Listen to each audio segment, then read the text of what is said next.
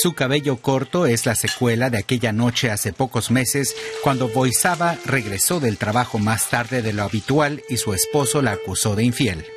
No la creyó cuando le dijo que estaba en la iglesia y la amenazó con un cuchillo. Su hijo mayor, que había salido hacía poco de prisión, ayudó a su padre a maltratarla.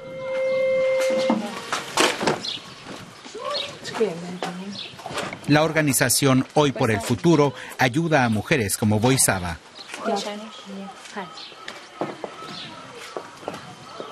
Fabiola Egro es una de las fundadoras del movimiento feminista albano.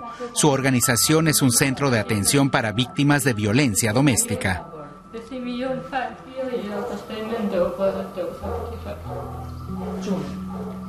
Boisaba sigue viva porque su hijo menor llamó a la policía, pero aún son visibles las marcas del maltrato. Padre e hijo mayor se ensañaron con ella.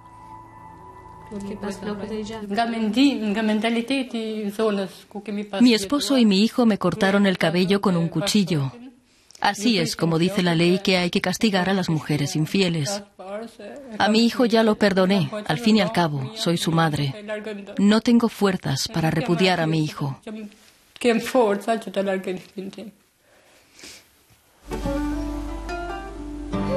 Boisaba Arapi proviene del norte de Albania, una región ultracatólica. Aquí rige el código Canun, según el cual la mujer es propiedad de su esposo. Como no hay trabajo en los pueblos, muchas familias emigran a ciudades como Durres, la segunda más grande de Albania. Aquí tampoco se respetan los derechos de las mujeres.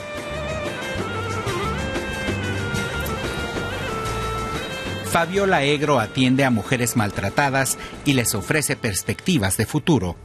Con su centro Hoy por el Futuro, las asesora para aprender una profesión y ser económicamente independientes. Como en el caso de Boisaba, a menudo se trata de mujeres que llegaron del campo. La violencia en la familia está muy presente en Albania.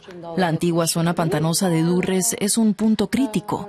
Cada mes recibimos 35 llamadas telefónicas de mujeres maltratadas. En su centro, las mujeres aprenden un oficio y reciben formación para trabajar, por ejemplo, como cocineras o costureras. Valentina Saya es una de ellas. Quiere tener independencia económica. Su sueño es montar su propia cafetería.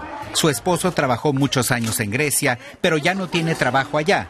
Valentina vive en la antigua Vega, el barrio pobre de la ciudad.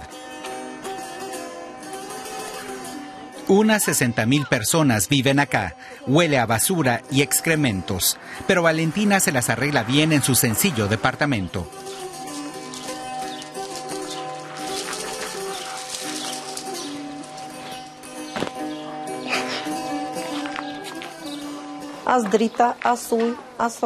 Hace 15 años la situación era aún peor. No había electricidad, agua corriente ni calles. Cuando canalicen las aguas residuales, me daré por satisfecha.